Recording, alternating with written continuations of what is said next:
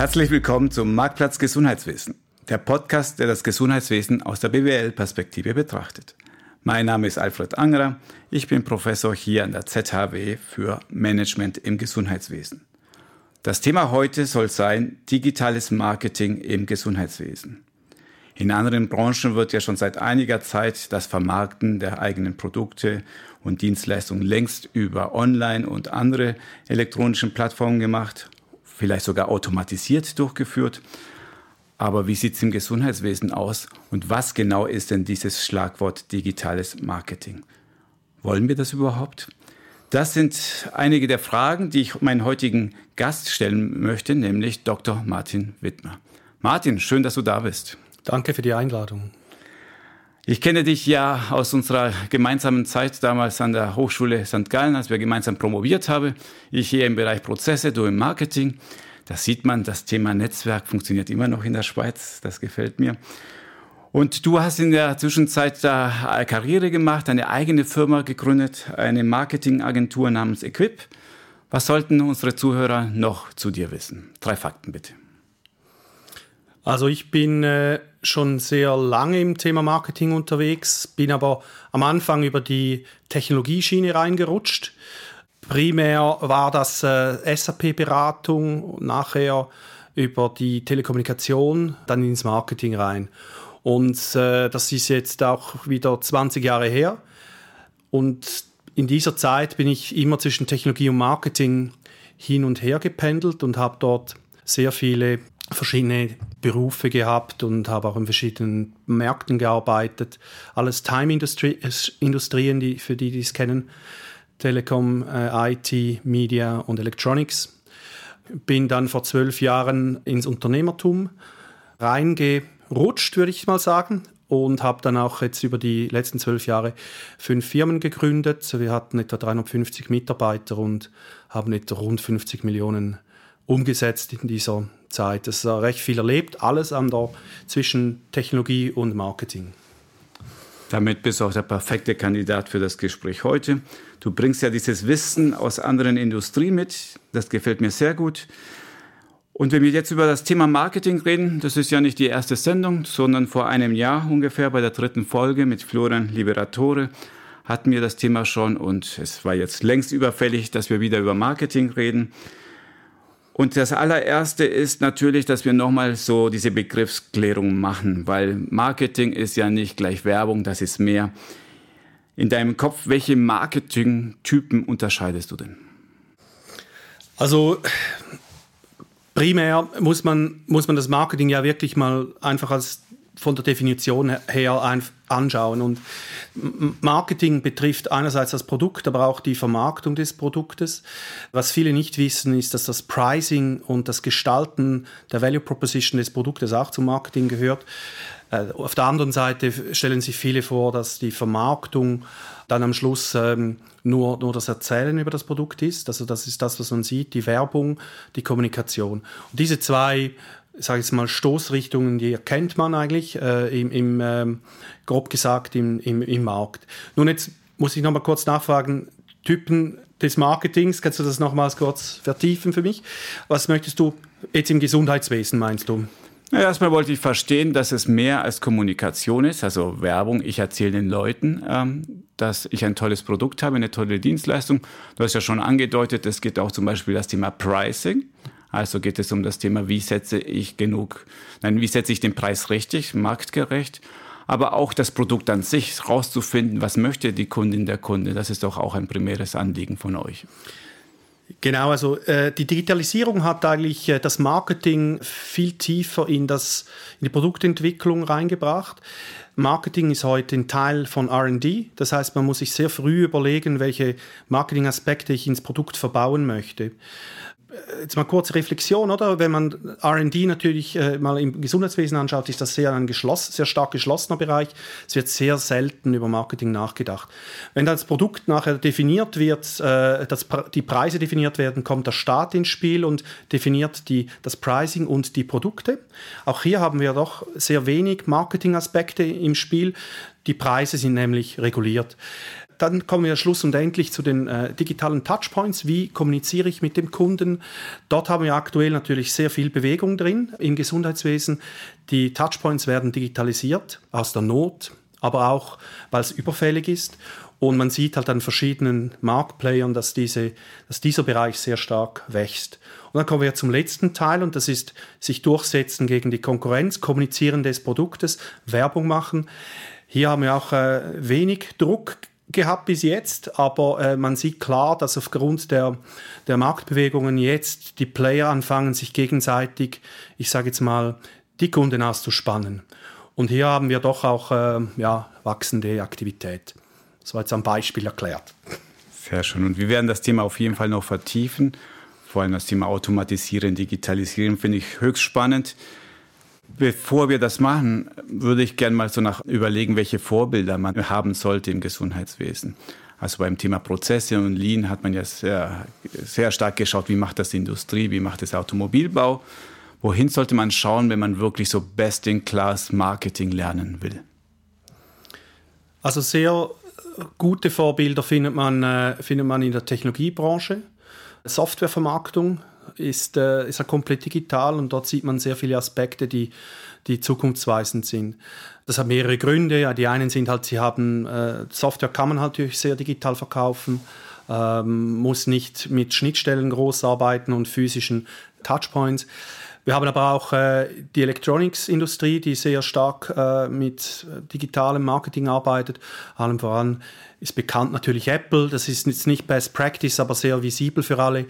Dort sehen wir halt auch, wie, äh, wie, wie global digital vertrieben wird, eigentlich nur mit voll digitalisierten Prozessen das gesamte Ökosystem von der von der Awareness-Phase, Kommunikation bis zum Verkauf der Apps integriert betrieben wird. Das, der Case Amazon ist ein bisschen veraltet inzwischen schon. Der fällt ein bisschen auseinander aus marketingtechnischen Gründen. Äh, da gibt es inzwischen bessere Beispiele. Äh, E-Shops sind aber auch sehr gute Beispiele, um einfach mal auch alles end-to-end -End anzuschauen. Da muss ich doch kurz nachhaken, nämlich Amazon, der, das große leuchtende, äh, der große leuchtende Stern am Horizont. Wieso sagst du, ist der langsam ab ähm, verdimmen? Also Amazon hat äh, inzwischen einfach den Erfolg jetzt in, im Bereich Netzwerkeffekte umgekehrt. Also das geht jetzt wirklich um Einkaufspower, es geht wirklich um Preise der Produkte. Die ganze, die ganze, der ganze Marketingteil ist, ist nicht mehr so state of the art, wie er einmal war. Da sind andere E-Shops inzwischen besser aufgestellt. Äh, Amazon äh, hat, hat ein sehr stark jetzt kostengetriebenes Geschäftsmodell und kauft sich einfach Märkte auf äh, mit reinen, ähm, ja, mit reinen Kostenvorteilen. Dort, dort liegt wirklich die Magic. Aber auch taktische Markteintrittsmechanismen äh, kauft die, die äh, Konkurrenz auf, kann einfach mit, mit Geld sehr viel, ja, sehr viel Konkurrenz ausschalten und die Geschwindigkeit erhöhen, Märkte zu erobern. Dort liegt schon im Moment eigentlich der Hauptdriver der, von, von Amazon. Okay. Wir werden ja gleich schauen, was wir lernen können, trotzdem von Amazon und von den anderen großen äh, aus den anderen Industrien. Wenn wir das Ganze übersetzen ins Gesundheitswesen, das allererste ist, dass man das überhaupt darf, dass man überhaupt, sage ich mal, Leute erreicht, weil wenn sie das Wort Marketing hören und Gesundheitswesen, das klingt so ein bisschen schmutzig. Kannst du äh, unsere Zuhörer erklären, warum das wichtig ist, warum Marketing, man sich mit Marketing im Gesundheitswesen sehr viele Gedanken machen sollte? Also prinzipiell ist, äh, hilft Marketing, die Leistungen, die ich äh, suche, versuche zu verstehen, nachher konsumiere und am Schluss auch die nachgelagerten Prozesse, äh, im, wie Zahlen, äh, ich sage jetzt mal, Folgetermine und so weiter, schön zu integrieren und besser verständlich zu machen für die Zielgruppe. Das heißt, äh, im Idealfall hilft das Marketing, die Dienstleistungen und die Produkte sanfter und besser zu kommunizieren und die Interaktion einfacher zu machen. Das ist eigentlich so der Hauptbereich und das hat natürlich auch das Gesundheitswesen verdient extrem vielen Schnittstellen zwischen Fachpersonen, Institutionen, aber auch Informationen, die, die mangelhaft fließen. Das soll jetzt langsam besser werden, dem elektronischen Patientendossier. Und ähm, hier haben wir, hat das Marketing natürlich eine integrative Aufgabe, die, äh, die Kundenzentriertheit, die Patientenzentriertheit, sagen wir jetzt in diesem Fall, wirklich hinzubekommen, und zwar über verschiedene Touchpoints und, und über verschiedene Player hinweg. Das heißt, das Experience, wie ich mich bedient fühle, insgesamt, ich sage jetzt mal, vier Ärzte involviert, zwei Spitäler, äh, x Services und zahlreiche Termine. Diese Experience kann das Marketing verbessern. Und das ist eine gute Geschichte, weil viele Leute fühlen sich wirklich verloren und sie müssen diese Schnittstellen selber managen und finden dann, das geht nicht, Stichwort Zweitmeinung oder ähm, Interaktion mit Termine ausmachen. Jetzt haben wir gerade die Situation mit Corona, wissen nicht, wie viele Leute das kommen sollen, mit und ohne Masken, draußen warten, drin und so. Das alles ist erklärungsbedürftig und das Marketing kann das verbessern. Also ein Plädoyer fürs Marketing nach dem Motto, es tut mir gut als Kunde oder als Patient, dass ähm, die Unternehmen besser wissen, was meine Bedürfnisse sind und vielleicht personalisierter rangehen. Das ist auch eines der großen Versprechen der Digitalisierung. Jetzt kommen wir mal zum Thema digitales Marketing, nicht einfach nur Marketing.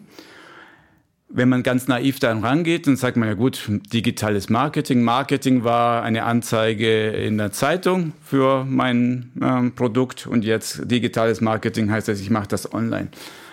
Aber im Vorgespräch hast du schon gesagt, das ist ja nur ein Mini-Mini-Aspekt aus dem Ganzen. Kannst du uns erstmal aufklären, was gehört denn alles unter diesem Begriff digitales Marketing dazu? Also digitales Marketing ist inzwischen äh, auch ein Begriff, der fast schon 20 Jahre alt ist. Die moderne Interpretation ist eigentlich, ich sage jetzt jegliche äh, Interaktion mit dem Kunden, die digital passiert. Äh, das kann wirklich viel beinhalten. Äh, von äh, Produktkommunikation über Education, Begleitung des Kunden während und nach der ähm, Dienstleistung oder dem Kauf des Produktes bis zu äh, ja, eigentlich der Auffindung. Also alles, was Google macht, ist natürlich auch äh, digitales Marketing. Das heißt, Suchen, Finden der, der, der Dienstleistung, die ganzen Maps, oder? Das ist auch eine, Google Maps ist auch eine digitale Marketingdienstleistung. Und halt auch digitale Produktinformationen, gut, gut strukturierte medizinische Produktinformationen, digital sind auch Teil des digitalen Marketings, des äh, Informationsprozesses. Dann natürlich auch ähm, der ganze QA-Prozess, der sehr wichtig ist im Gesundheitswesen. Ich komme rein, verstehe nicht, was da läuft. Ich muss ganz viel Fragen durch den Prozess durchführen, die Gesprächsführung begleiten zwischen dem äh, äh, Spezialist im, im Gesundheitswesen und dem Patient, dem Konsument. Diese, diese, äh, dieser Aspekt gehört auch dazu. Und natürlich auch die Balance zu finden, irgendwo zwischen mündigem Patient und Berater äh, in, in Medizin, medizinischen Fragen. Diese Gesprächs- oder diese Informationsbuffer dazwischen, die sind auch Teil des Marketings. Und am Schluss natürlich auch das Vernetzen am Schluss der Dienstleistungen zu einem User Experience, das verständlich ist für eine Person, das gehört auch dazu. Lass uns das mal konkretisieren, damit wir uns das noch bildlicher vorstellen können, indem wir vielleicht die Akteure so entlang gehen und zu überlegen, ja, schauen wir mal zu, zuerst bei Pharma, MedTech. Das sind ja Unternehmen, die haben ja konkrete Produkte, das kann ich noch anfassen. Was passiert denn dort im Bereich digitales Marketing? Also wir haben Pharma MedTech haben wir natürlich starke äh, rechtliche Einschränkungen im Marketing. Wir äh, dürfen nicht alles kommunizieren. Das, das Kommunizierte muss abgeklärt sein und darf, äh, muss äh, also strengen Regeln äh, entsprechen.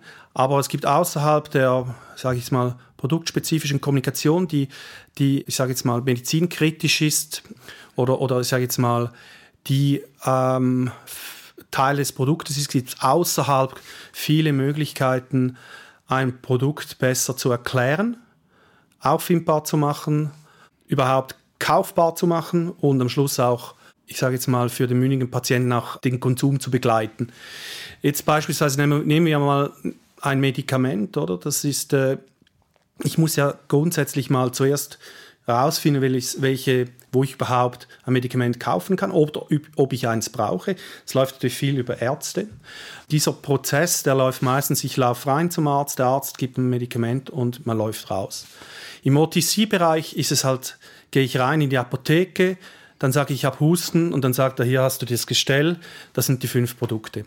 Dieser Prozess kann vorgelagert im Netz, im, äh, kommunikativ als digitaler Marketing-Layer schon bereits sehr weit geführt werden. Das heißt, ich kann sehr viel erklären, was es für Produkte gibt und was die auch für eine Wirkung haben. Je nach Regulierung geht das ein bisschen mehr und ein bisschen weniger.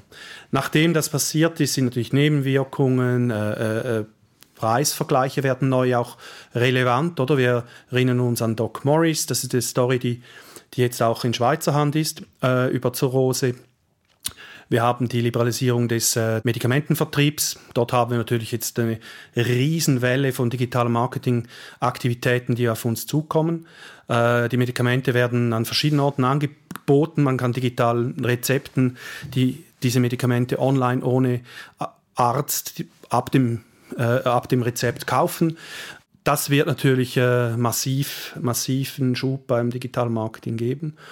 Und dann werden auch natürlich die Produkte sich in den Vergleich halt leider begeben müssen. Äh, das heißt, es sind verschiedene Produkte für einen Zweck und die werden dann miteinander verglichen bezüglich Preis und Leistung, Größe und Verfügbarkeit. Und das kommt dann auch, das wird sicher Google übernehmen.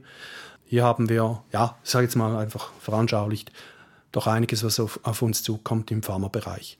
Im MedTech-Bereich ist es noch ein bisschen anders. Da haben wir das Kernprodukt ich sage jetzt mal, konsumernahe Produkte haben. Wir sehen jetzt gerade im Insulinbereich, Insulinpumpenbereich, sehen wir eine äh, Tendenz, sich so zu vermarkten, wie das Apple heute macht. Es fangen jetzt auch die Player, die ähm, Insulinprodukte verkaufen, äh, das Design zu erneuern, die User Experience zu erneuern, die App durchzustreamlinen, die Produkte zu stylen, ein bisschen weg von dem, von dem grau-weißen äh, Einheitsdesign hin zu einem wirklich äh, äh, schönen Design.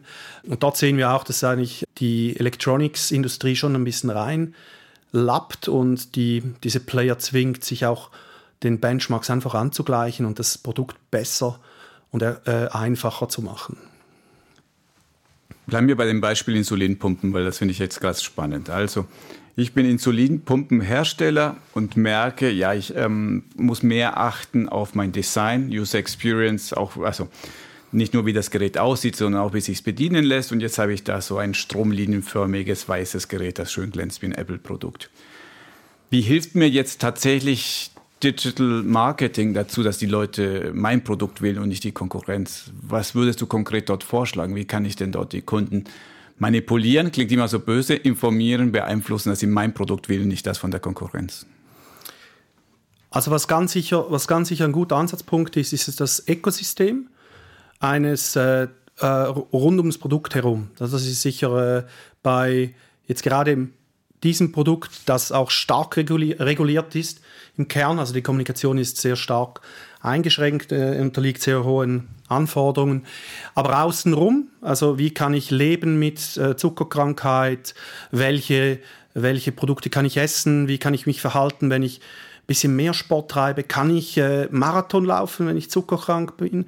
So, solche Rollen, äh, wie, wie verhalte ich mich, wenn ich in ein anderes Land gehe, was ist die Diät, die ich dort zu mir nehmen muss, wie, wie gehe ich mit Kindern um, ähm, wenn sie Teenager werden, wie ähm, ganz viele Fragen, die ich, die ich äh, eigentlich klären muss, wenn ich, äh, wenn ich kundenzentriert vorgehe, dann probiere ich das gesamte Problem zu adressieren und nicht nur ein Gerät zu verkaufen und das mit ähm, mit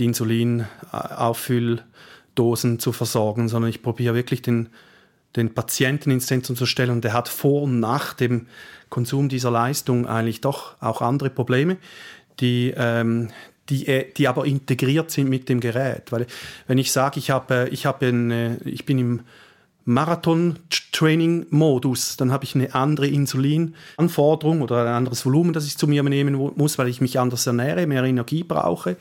Und ähm, in Zukunft vernetzt das natürlich. Ich sage dann, okay, ich trainiere, ich weiß auch nicht, 20 Kilometer pro Woche und kann dann den, das Programm neu wählen auf dem Gerät und kriege dann eine optimale, optimale Integration und habe dann wirklich das Problem gelöst. Ich, ich lebe besser. Ich kann auf einmal etwas machen, das ich nicht machen konnte vorher. Und das ist halt wirklich pures Marketing. Also ich kriege aus gleichen Produkten eine bessere Experience mit zusätzlichen Informationen. Die Digitalisierung spielt da natürlich sofort eine Rolle, wo ich sage, das Gerät ist jetzt nicht nur ein analog wie vor 30 Jahren, ähm, sondern es ist jetzt digitales Gerät mit Eingabemöglichkeit und Vernetzungsmöglichkeit. Aber wo kommt das digitale Marketing da hinein? Also was läuft denn jetzt anders äh, als vor 20, 30 Jahren, wenn man dieses Produkt da vermarkten möchte? Also ich habe äh, hab das äh, erst gerade diesen Use Case so ein bisschen erlebt als, als äh, ein, äh, als ich ein guter Freund von mir sein Kind Typ A Insulin äh, diagnostiziert wurde und sich praktisch informieren musste, welches Gerät er gerne für das Kind, äh, welchen Hersteller er gerne beiziehen möchte. Und hier ist es einfach so, das weiß man äh, aus Studien, dass nachher bei Typ A dieses Gerät eigentlich 10, 20 Jahre eigentlich beim Patient bleibt. Das wird sehr selten gewechselt. Das heißt, wir haben hier äh, natürlich einen, einen Entscheid in einer sehr turbulenten Phase äh, wo sich die Eltern entscheiden müssen, auch mit, mit, äh, mit äh, Beihilfe und Beratung des Arztes und der, und der entsprechenden Personen drumherum. Und in dieser Phase suche ich viele Informationen, wie die Handhabung ist, wie die Unterschiede sind, was ich tun muss, ob es gut oder schlecht ist, wie ich einfach, wie ich einfach in dieser Situation das Gerät handhaben kann. Und wenn ich hier, äh, sage ich jetzt mal, Content Marketing betreibe und diese, diese Problemcluster beschreibe, die aber Google auch auffindbar sind, dann kriege ich natürlich einfach längere Spieße und habe das Produkt früher platziert und verkauft und erklärt. Das heißt, das Risiko sinkt, die Wahrnehmung des Kunden, dieses Produkt sei besser, steigt und ich habe eine höhere Verkaufswahrscheinlichkeit und kriege nachher natürlich Lifetime Value massiv was zurück. Also das ist natürlich ein kleines Investment, digitales Marketing, wenn man sieht, wie viel Payback das da im Lebenszyklus eines solchen Produktes äh, nachher kommt. Eigentlich ein äh, total logisches Investment, man sieht es aber immer noch sehr wenig. Also ich, das liegt an der traditionellen Sicht, oder? Man, alle sagen, ja, das läuft über die Ärzte und die Insulinschwestern und, und die Spezialisten und sind ganz wichtig und man muss nur mit denen reden, oder? Das ist natürlich wahr, das stimmt, aber der Patient, der sucht auch selber, ganz alleine, bevor er irgendjemand trifft und auch zwischendrin. Und er will halt einfach wissen und er muss es wissen, wie das funktioniert. Und am Schluss hat er ja die Aufgabe, dieses Produkt einzusetzen. Also er will das auch wissen. Und den Patient eigentlich zu ermächtigen und äh, dass er diese Entscheidung mittragen kann und sie auch nachher 20 Jahre durchziehen kann, ist, glaube ich, schon ein wichtiger Teil des Produktverkaufs. Und das, kann, äh, das gehört zum digitalen Marketing. Sehr eindrücklich kann ich mir leicht vorstellen für diese High-Involvement-Produkte. Und ich sage Insulinpumpe für mein Kind, hochemotional. Natürlich investiere ich da als äh, besorgter Vater ein bisschen Zeit, um mich da zu informieren. Und dann kommen diese Werkzeuge ins Spiel. Du hast ja vorhin noch so Over-the-Counter-Medikamente in der Apotheke erwähnt. Also gehen wir mal das äh, Beispiel durch, weil ich gehe in die Apotheke und möchte Hustensaft haben und dann gibt es einen Schrank voll und da habe ich mich jetzt nicht im Internet vorher informiert. Also das ist jetzt, geben Sie mir für 15 Franken die Fläschchen und gut ist. Kann man da auch trotzdem etwas erreichen, auch bei diesen beiläufigen Entscheidungen, die immer wieder von Patientinnen und Patienten getroffen werden? Also wir haben ja ich sage jetzt mal, die, die Eigendiagnose und die, die, die Suchprozesse, wenn ich äh, die sind bei einer gewissen Zielgruppe äh, einfach laufen schon extrem früh an. Das heißt, die Leute sind inzwischen sehr mündig und, und, und probieren sich vorher zu informieren äh, und probieren sich zu überlegen, welche Produkte sie möchten. Inzwischen gibt es auch nicht mehr nur die einen oder anderen Produkte. Es gibt Markenprodukte, es gibt, äh, es gibt Kopien davon, es gibt äh, also Generikas, es gibt aber auch Naturprodukte. Und diese Strömungen oder abzuschätzen, sich zu informieren, welche Produkte die richtigen sind für mich und wieso die auch gleich gut sind, beispielsweise Naturprodukte wie, wie äh, künstlich hergestellte. Das ist natürlich schon ein Prozess, der läuft vorne weg auch äh, und den muss ich bedienen. Also ich muss natürlich, wenn ich mit einem neuen Produkt aus dem Naturbereich komme, Vogel oder wie sie auch alle heißen, muss ich natürlich schauen, dass ich längere Spieße habe im Marketing, weil sonst, äh, sonst überrollt mich einfach Novartis, oder? Und äh, äh, Vogel kann natürlich mit digitalem Marketing extrem viel erreichen und äh, den Umsatz sehr stark beeinflussen und sollte dies auch tun. Wenn du jetzt Vogel bereiten würdest, ich mag konkrete Beispiele. Was heißt denn digitales Marketing? Heißt es Google AdWords einschalten? Heißt es E-Mails verschicken? Was heißt denn das konkret? Also man fängt, fängt eigentlich äh, logisch immer beim, beim äh, zuerst auf, an der, vor der eigenen Haustüre an oder beim Haus oder im Haus selber. Das heißt, man muss sich eine sehr gute Produktwebseite haben. Einfach, es muss irgendwo, muss das terminieren. Das Produkt muss gut erklärt sein. Auch das, was vor und nachher passiert, der Prozess, Konsum, Vergleich mit anderen Produkten, Inhaltsstoffe, es muss also wirklich sehr gut erklärt sein. Der Beipackzettel muss abstrahiert werden, es muss lesbar sein. Der Beipackzettel ist zwar rechtlich korrekt, aber nicht lesbar. Das Marketing muss den übersetzen. Das heißt, ähm, ich muss zuerst einmal das Produkt digital erklären. Dann muss ich äh, das Produkt auffindbar machen. Das heißt, ich muss das Bedürfnis, die Suchschlüsselwörter, ich sage jetzt mal, ich sage jetzt mal Halsweh oder so, muss ich natürlich bedienen auf Google. Ich muss auffindbar sein und dann soll der Traffic möglichst auf diesem Produkt landen. Aber auch so erklärt, dass ich dann den Leuten erklären kann, wieso der Husten gut behandelt wird mit diesem Produkt und was das gegenüber anderen bewirkt und wie gut, dass das läuft bei, in einer Zielgruppe, die jetzt getestet wurde in einer Studie. Das interessiert die Leute natürlich weil es schwingt natürlich mit bei Naturprodukten, dass es eventuell einfach äh, auch funktioniert, aber nicht so gut. Und genau das muss ich wissen im Marketing. Ist diese Frage, steht die im Raum? Und dann beantworte ich die. Also ich muss die Zielgruppe auch befragen, ich muss sie kennen und ich muss die Fragen, die diese Zielgruppe hat, bedienen. Das heißt, QAs, Erklärung, äh, digitale Beratung äh, muss, ähm, muss man andenken. Aber ich kann natürlich auch, ich kann auch in der Jahressaison, wo Halsweh verbreiteter ist, das aktiv bewerben kann sagen, okay, ich schalte Werbung und wenn alle eh im Anfang oder Ende Oktober, Anfang November in die Apotheke rennen und solche Produkte kaufen, dann muss ich mit dem Brand raus und sagen, hey, das ist übrigens eine Alternative, schaut ihr euch an. Gehen wir kurz mal weg von diesem B2C, also wo wir den Endkunden, Endpatienten ansprechen. In der Pharmawelt, das hatten wir gerade in der Folge 27 mit Oliver Willi, wird ja verdammt viel Geld ausgegeben für Marketing. Ich habe schöne Darstellungen gesehen, wo es bei den allermeisten Pharmaunternehmen mehr Geld für Marketing ausgegeben wird als für Research, ja, was einen schon nachdenklich stimmen könnte. Und wenn man sich wiederum anschaut, wofür geben diese Pharmaunternehmen diese Millionen und ne, Milliarden, dann ist eine der Thesen, vieles, vieles, vieles noch davon, vielleicht ein Großteil für persönliche Besuche. Also der klassische äh, Handelsvertreter, der beim Arzt anruft und sagt, wie geht's Ihnen und ich darf ich Ihnen hier mein, unser neuestes Produkt vorstellen. Ja. Im digitalen Zeitalter gibt es doch bestimmt schlauere Lösungen, als jede Menge Leute im Auto durch die Gegend zu schicken, oder? Genau, das ist natürlich ein Riesen, Riesengeschäft, oder? Man äh, munkelt, dass externe Firmen für einen Termin eines Pharmavertreters 500 bis 1000 Franken verrechnen äh, und nur diese, nur diese Termine praktisch beschaffen. Da ist natürlich ein Verkaufsprozess am Schluss dann irgendwie schnell mal, bis dann wirklich der Vertrag steht, 10.000 Franken. Ich glaube, das leistet sich die Branche einfach im Moment noch. Ich finde das auch äh, eigentlich äh, sehr ineffizient, äh, weil der Konsument finanziert das am Schluss. Und ich glaube auch, dass das etwas mit Konkurrenz zu tun hat wenn die Vergleichbarkeit und die Konkurrenz nicht sichtbar ist, äh, eben Stichwort Online-Vertrieb, Produktvergleich, dann ähm, muss ich ja gar nicht meine Art und Weise, wie ich das Produkt verkaufe und erkläre, ändern.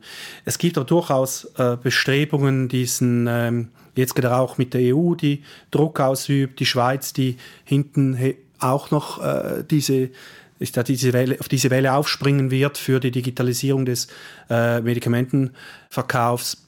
Dort wird es schon massiven Druck auf die Pharmahersteller geben. Wir haben auch äh, inzwischen natürlich auch Pharmahersteller aus, aus Indien und China, die halt immer stärker werden. Die Preise werden sinken für Produkte. Äh, und mit, dem, mit der Liberalisierung des Verkaufs wird auch, wird auch diese Marge unter Druck kommen.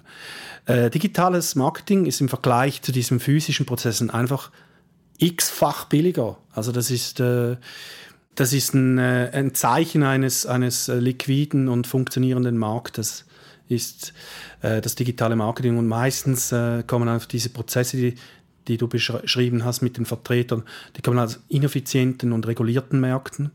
Und hier sind wir halt jetzt genau in diesem Spannungsfeld und erleben in den nächsten zehn Jahren eigentlich ja, das Pendel, das jetzt auf dem freien Markt äh, wechselt.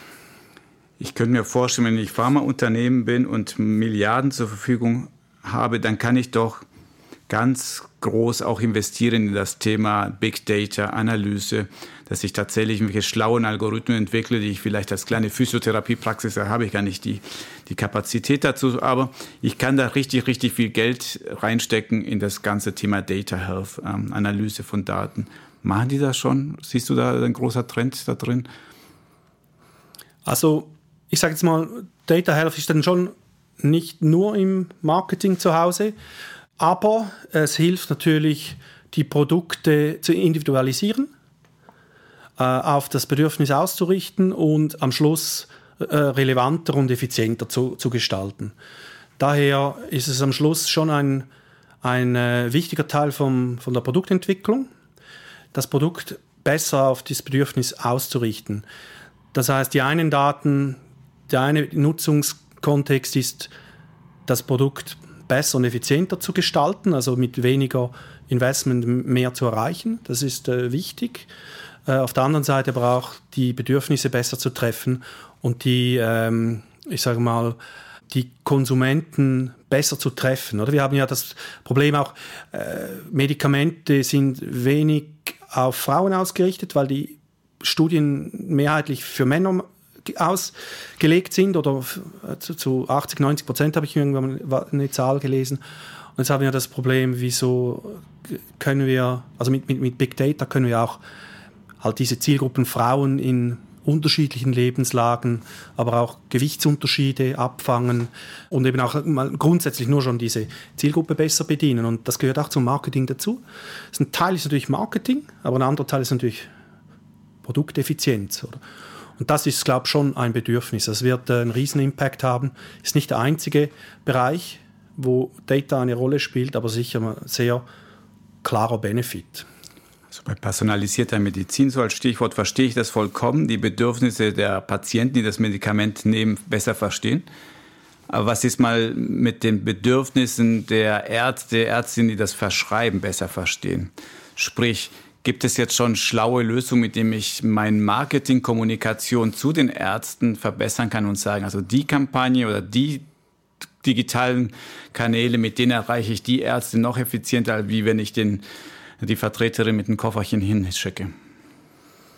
Also Ärzte sind ja, sind ja sehr, also wir haben ja im Gesundheitswesen haben wir ja so, so, so traditionelle Layer von, von, von Personen und Rollen, die, die fix eigentlich verbaut sind in den verschiedenen Institutionen. Jetzt beispielsweise die Ärztepraxis, die Ärzte sind im Zentrum, die äh, sind die Spezialisten und drumherum die Praxisassistenten und weitere, oder? Das Empfang vielleicht, wenn es größer wird und, und dann noch äh, Service, wenn es ganz eine große Praxis ist.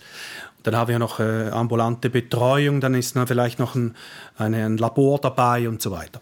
Also ja, wir, wir, die Ärzte zu erreichen, ist ein schwieriges Unterfangen, weil die einfach gezwungen werden, vom, vom, von der Verrechnung her sehr effizient zu arbeiten, also sehr gut getaktet zu arbeiten. Und die haben eigentlich gar keinen Raum, sich äh, über Marketing und ihre Zielgruppe richtig zu befassen, sondern das läuft alles über Studien und offizielle Informationen. Also das heißt, das Verhalten der Ärzte wird gesteuert von von offiziellen Informationen und Studien und nicht von Marktverhalten und Patientenbedürfnissen. Das kann dazu führen, dass gewisse Ärzte einfach das, das Bedürfnis des Patienten zu verstehen, was der Arzt mir sagt, also zu erklären, was er, was er tut. Das machen ja zum Beispiel ältere Ärzte dann ein bisschen weniger äh, und, und jüngere ein bisschen mehr, einfach intuitiv, der mündige Patient abzuholen, oder? Mit, einem, mit einer wirklich Erklärung, was da abläuft.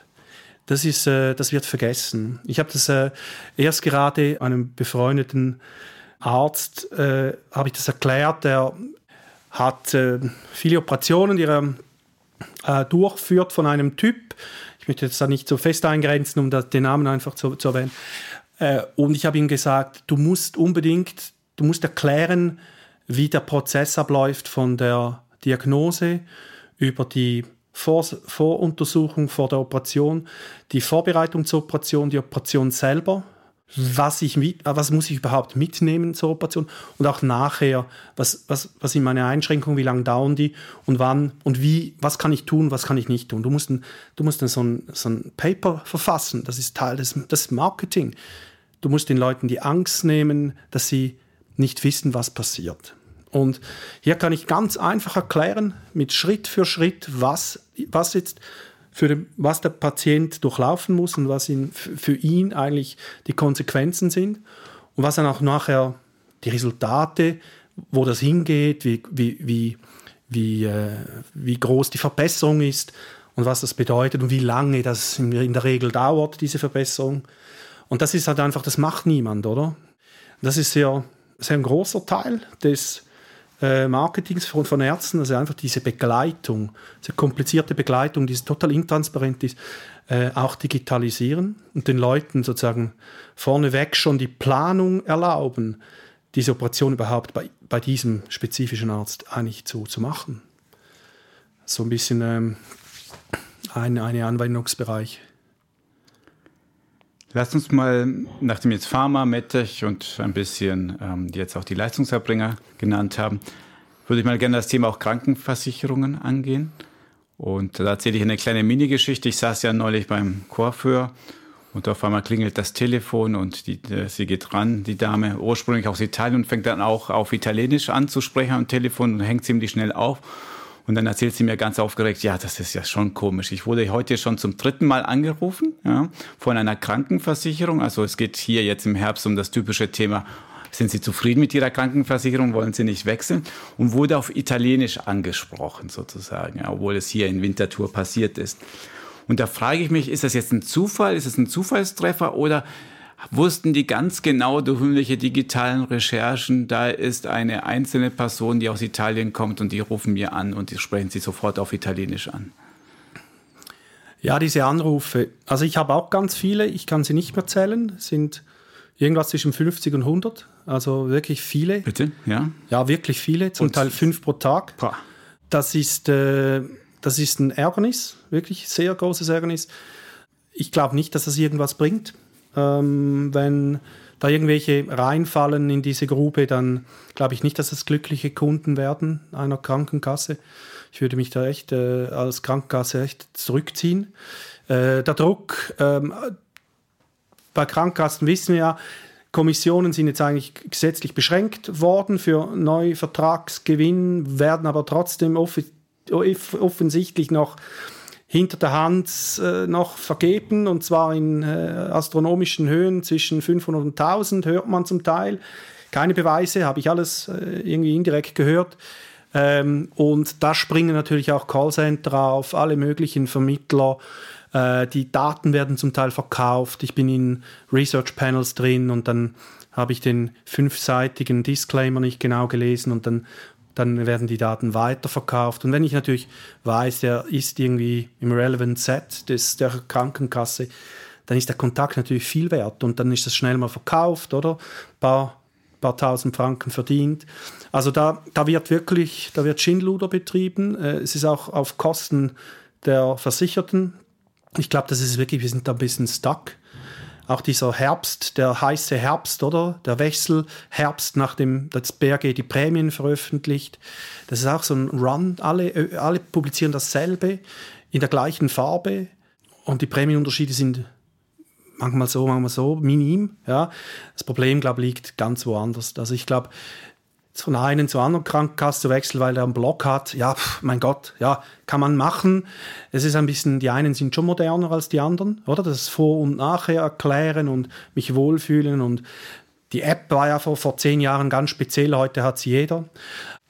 Das glaube ich, äh, ja, da sind wir ein bisschen, da sind wir ein bisschen äh, festgefahren bei Krankenkassen und ähm, man muss jetzt doch auch, ja, da sollte man, ich sage jetzt mal, den Kassen eigentlich einerseits bei der Servicegestaltung, aber auch beim Marketing eigentlich mehr Freiheiten lassen, aber auch äh, irgendwo sagen, hey du pff, ballert einfach nicht das Geld jedes Jahr für nichts raus. Also da muss schon irgendwie äh, in Mecha Mechanik ähm, funktionieren, weil sonst zirkulieren diese Kunden frisch fröhlich äh, von Kasse zu Kasse und das sind dann meistens die, die niemand will, oder? Das ist, insgesamt muss es sich aber lohnen oder relativ günstig sein, so wie bei Spam-E-Mail, wo ich mir denke, wenn es überhaupt nichts bringen würde, wenn alle sie löschen würden, dann würde es sie nicht mehr geben. Oder also irgendwas müssen die doch rausbekommen, ein paar Kunden. Oder ist es nur kurzfristig Gewinn und langfristig ist das eigentlich Mietmädchenrechnung? Also, so viel, also was ich eigentlich bis jetzt mitbekommen habe, ist schon mal meine zwölfjährigen Laufbahn ganz für viele Versicherungen gearbeitet. Es hat jede so eine andere Mechanik, wie sie, wie sie arbeitet. Gewisse ähm, Krankenkassen versuchen dann in den Kantonen, wo sie besonders günstig sind, mehr Werbung zu machen. Das hat auch mit den Risiken zu tun, mit dem Risikoausgleich. Ähm, wenn, sie, wenn, wenn, wenn günstige Prämien in einem Kanton Fact sind, dann probieren die Kassen dort mehr zu pushen. Das ist aber mehr die Frage, wie ist dieser Risikoausgleich organisiert, weniger weniger wie, wie viel Marketingerfolg habe ich. Und dann gibt es ähm, gibt's Strategien, wo die Prämien im Rahmen der, der Möglichkeiten einfach in einem Jahr besonders stark gesenkt werden, damit man sehr viele Neukunden gewinnen kann, um nachher die Prämien nicht mehr zu senken und weniger zu investieren. Also, also taktische, taktische Maßnahmen. Ähm, dann sehen wir halt solche, die automatistisch jedes Jahr dasselbe machen.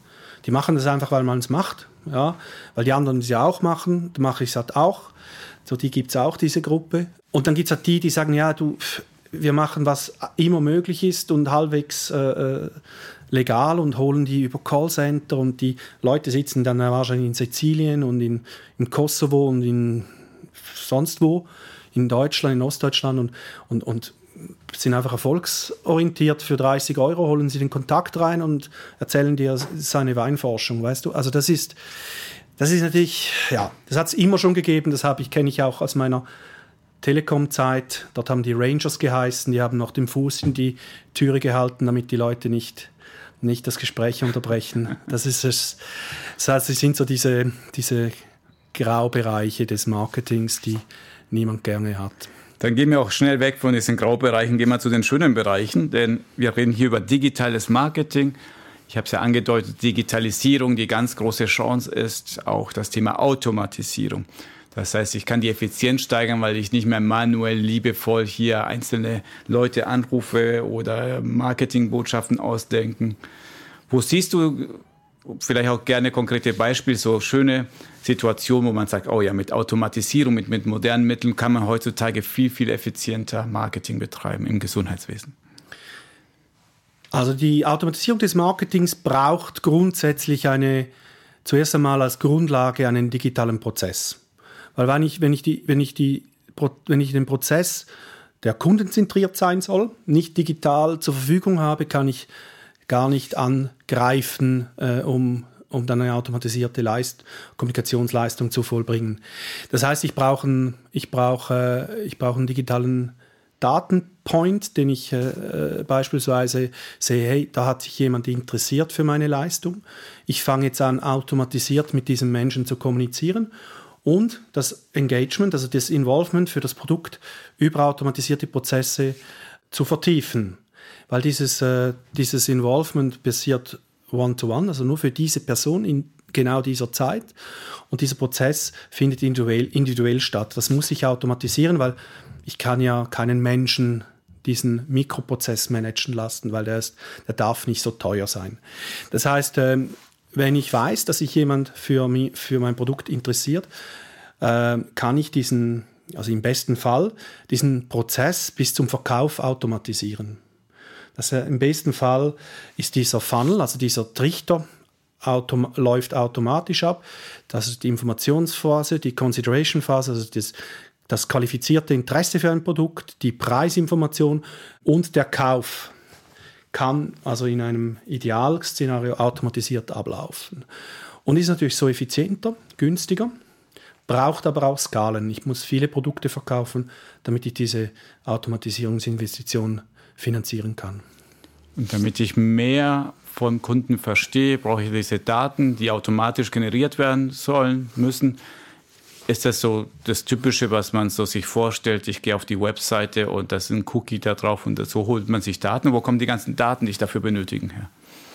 Ja, wir sind ja jetzt aktuell äh, aufgrund der Datenschutzrevision äh, des Schweizerischen Datenschutzgesetzes, das sich anlehnt an das äh, Europäische Datenschutzgesetz aus dem Jahr 2018, äh, in einer Transformationsphase. Äh, die Daten äh, werden nur noch mit einer Erlaubnis rausgegeben. In der Schweiz haben wir noch so ein bisschen ein Zwischending. Gewisse Daten dürfen auch so rausgegeben werden, aber in Europa eigentlich nicht mehr. Die Tendenz geht schon sehr stark Richtung europäisches Datenschutzgesetz und das heißt, dass die die Herausgabe von Daten äh, eine aktive Erlaubnis braucht des Endkunden. Wenn ich aber erkläre, wieso ich die Daten brauche, und was ich damit anstelle, dann sind viele Leute bereit dazu, diesen Prozess zu initiieren und auch diese, diesen, diesen automatischen Prozess durch, durchlaufen, weil sie dann Zeit sparen und auch Vorteile haben. Und ähm, ja, das ist ein Teil der Daten. Also ich, ich durchlaufe einen Prozess und offenbare mein Interesse. Dann habe ich Daten über diesen, diese Person und weiß, was sie braucht. Und der andere Teil ist natürlich, Google ist auch eine Datenkrake, da wird ganz viel gesucht, Medikamente, Krankheiten, wie heile ich das, wie, wie, was Medikamente für diese Krankheit und so weiter. Und diese Keywords kann ich natürlich auch ver verbauen in Content, im organischen Bereich, dann werde ich, halt, wird mein Beitrag gelistet oder ich zahle sogar Geld dafür und hole alle Keywords mit Husten ab und leite die direkt auf mein Produkt. Das heißt, ich habe schon dort auch Daten, die die permanent entstehen. Und sobald ich den Kunden besser kenne, kann ich natürlich weitere Daten aufbauen, kann ihn fragen, wie geht es dir, äh, wie war das, äh, wie war die Behandlung, wie fühlst du dich heute. Das sind dann Mikrostudien, aber nicht im Sinne von medizinischen Studien, sondern von Customer Surveys. Hey, wie geht's dir? War es gut? Vermisst du irgendetwas? Wie hat es gewirkt? Wie lange ging es? Einfach so mal ein bisschen fragen. Hey, wenn du Fragen hast, ruf doch an das ist auch eigentlich ein, äh, ja, ich sage mal, ein schöner interaktiver Prozess, der Daten generiert und dann am Schluss eben auch Zufriedenheit generiert. Im Idealfall klingt gut. Ähm, natürlich ist man im Gesundheitswesen besonders vorsichtig mit, was machen die tatsächlich damit. Deswegen ist Vertrauen da ein großes Stichwort. Zum Schluss ähm, ein Blog, den ich noch mit dir gerne ansprechen will, ist das Thema äh, so Trends, wie geht es weiter? Und in meiner Studie hier zum Thema Digital Health habe ich ja schon behauptet, die These ist dort, das Thema Selfcare, Hausmedizin wird immer wichtiger. Im Vorgespräch hast du gesagt, ja, das sehe ich ja auf jeden Fall auch so im Bereich Digital Marketing. Du sprichst gerne von Do-it-yourself-Medizin und App-based Self-Care. Was meinst du denn damit? Also vielleicht zum App-based Self-Care. Dort sind wir halt in der, in der Region DNA-Analyse, äh, Ernährungsanalyse. Wir haben da verschiedene Player, Lycon und so weiter, verschiedene Player, die dort reingehen. Wir haben eben äh, wir haben das, äh, das Fruchtbarkeitsband, wir haben, äh, wir haben alte Formen von, von ähm, Self-Care, App-Self-Care, so ein bisschen Fitbit-Ecke, äh, Fitnessband. Wir haben jetzt natürlich Apple, die immer stärker reinkommen. Pseudo-EKGs und, und, und Schlafzyklusmessungen, die ganze Ecke. Das ist auch alles App-based. Äh, Ernährungsberatung, äh, die ganzen Sport-Apps, Freeletics, äh, wie sie alle heißen, die noch einen Ernährungsteil anhängen. Dort haben wir, sehen wir halt schon, dass diese, diese Kategorie war früher wirklich auch medizinnah. Ja, das war so, so Ernährungsberater, aber doch auch zum Teil Medizinlabore, die die verlieren jetzt so ihre, ihren Grip ein bisschen und ihre Kunden an, an diese Online-Services, an die, diese Apps, weil sie einfach effizienter arbeiten und günstiger sind. Ähm, das ist ein genereller Trend. Und hier sehen wir einfach schon, dass der Prozess und einfach dass die Usability einfach hier den Bereich einfach übernimmt. Also wir haben da, da geht es nicht mehr darum, ist das jetzt das, ist das jetzt das Labor besser oder schlechter, sondern es geht jetzt nur noch darum, kann ich das einfacher nutzen. Dann haben wir noch äh, das Self-Care, die Self-Care-Ecke. Äh, wir haben immer mehr medizinische Geräte und, und, Dienstleistungen, die ich selber kaufen kann, die ich mir in den Keller stellen kann. Ich habe und ja, man redet schon in den USA schon von ganzen Spitälern, die in Kellern gebaut werden. Die Geräte werden immer billiger, oder ich kann bei Amazon kann ich mir ein ganzes Spital zusammenkaufen, wenn ich das möchte. Es wird auch äh, und kann da so als Hobbyarzt diese Geräte bedienen. Es gibt auch Diskussionen, ist das jetzt, soll das jetzt erlaubt sein, ist das illegal, äh, was, was, was taugt das, äh, ist das, äh, ist das Aufgabe des Staates, dies einzuschränken, weil sich die Leute sonst umbringen, äh, weil sie die Geräte nicht im Griff haben. Ist sicher berechtigt, finde ich, oder? Aber man sieht halt, die Leute drücken da rein, die möchten das anschauen, sie möchten auch den Servicezyklus schließen, wenn sie das Infrarot ähm, das Ultraschallgerät nur einmal nützen dürfen, weil das so vorgesehen ist, akzeptieren sie das nicht. Dann kaufen sie eins und nutzen es 20 Mal, weil sie einfach das Bedürfnis haben. Und hier sind wir auch so an der Schwelle vom Marketing. Also wie viel darf ich, was habe ich für ein Bedürfnis, was ist sinnvoll für mich und, und das Spannungsfeld, was, ist, was sagt mir der Arzt ist sinnvoll und was ist für mich das Bedürfnis. Und wenn ich es jetzt 20 Mal nutzen möchte, ist das mein Bedürfnis und der Arzt sagt, einmal reicht. Das ist also dieses Spannungsfeld, dieses typisches Spannungsfeld, das für Marketing Tür und Tor öffnet, weil es zusätzliche Dienste erlaubt, die privat bezahlt werden. Und da sehen wir auch, äh, diese Entwicklung frisst dich jetzt rein in, das Gesundheitswesen und gibt dann vor allem diesen peripheren Leistungen eigentlich ein bisschen eine schwierige Zeit, weil sie mit anderen Waffen kämpfen, mit anderen Skaleneffekten. Und ähm, ja, und die ändern das Spiel jetzt, oder? Und sie fressen sich halt immer weiter rein. Weil die Sensoren für die Messung werden immer billiger, man erfährt immer mehr. Es sind alles nur Hinweise. Man sagt dann, ja, das ist nicht, das ist nicht, das, das EKG ist dann nicht echt, oder? Wir übernehmen keine Verantwortung. Der Disclaimer wird immer länger. Aber am Schluss ist es doch ein EKG. Halt ein schlechtes, aber es ist eins. Und, äh, und äh, ja, da kann man nicht sagen, was man will, oder? Aber am Schluss ist es halt auch ein EKG, oder? Und für den Kunden. Spannend, weil das sind ja viele sich selbst verstärkende Effekte, die du erwähnst. Also wenn die Leute mehr auf sich selbst achten, mehr Geräte kaufen, dann entstehen auch mehr Daten, die sind immer elektronischer, ja, die informieren sich mehr. Und ähm, das heißt, das sind alles Effekte, die dazu führen, dass das digitale Marketing an Bedeutung zunimmt. Das heißt, so schnell wird dir und deiner Firma nicht langweilig. Martin, zum Schluss, die, der Klassiker hier ist die selbstgewählte, steile oder provokative oder was auch immer These. Was möchtest du unseren Zuhörerinnen auf den Weg geben? Also ich möchte gerade das letzte Thema noch ein bisschen verstärken und zwar die Technologisierung nehmen wir als Symbol Apple, aber auch andere, die in diesem Markt mitspielen, Startups und so weiter, die werden Druck ausüben auf das Gesundheitswesen und das wird Kräfte freisetzen und Ambitionen bei den Endkunden aktivieren. Und die These ist einfach, das Gesundheitswesen muss sich anstrengen im Bereich Marketing, damit sie die Kontrolle über die Beratung nicht verlieren. Und hier geht es nicht um einen rechtlichen Rahmen, sondern es geht darum, den Konsumenten zu behalten und dem Konsumenten zu geben, was er gerne möchte, im Spannungsfeld zu dem, was er braucht. Und diese, diesen, dieser, dieses Spannungsfeld muss aktiv gemanagt werden, sonst werden ganz viele Marktplayer, die halt wirklich sehr oldschool arbeiten, einfach weggewaschen, weil die Zielgruppe, die Jüngere, die jetzt sagen wir 40 und jünger ist, die ist radikal und akzeptiert das, den alten Weg nicht mehr.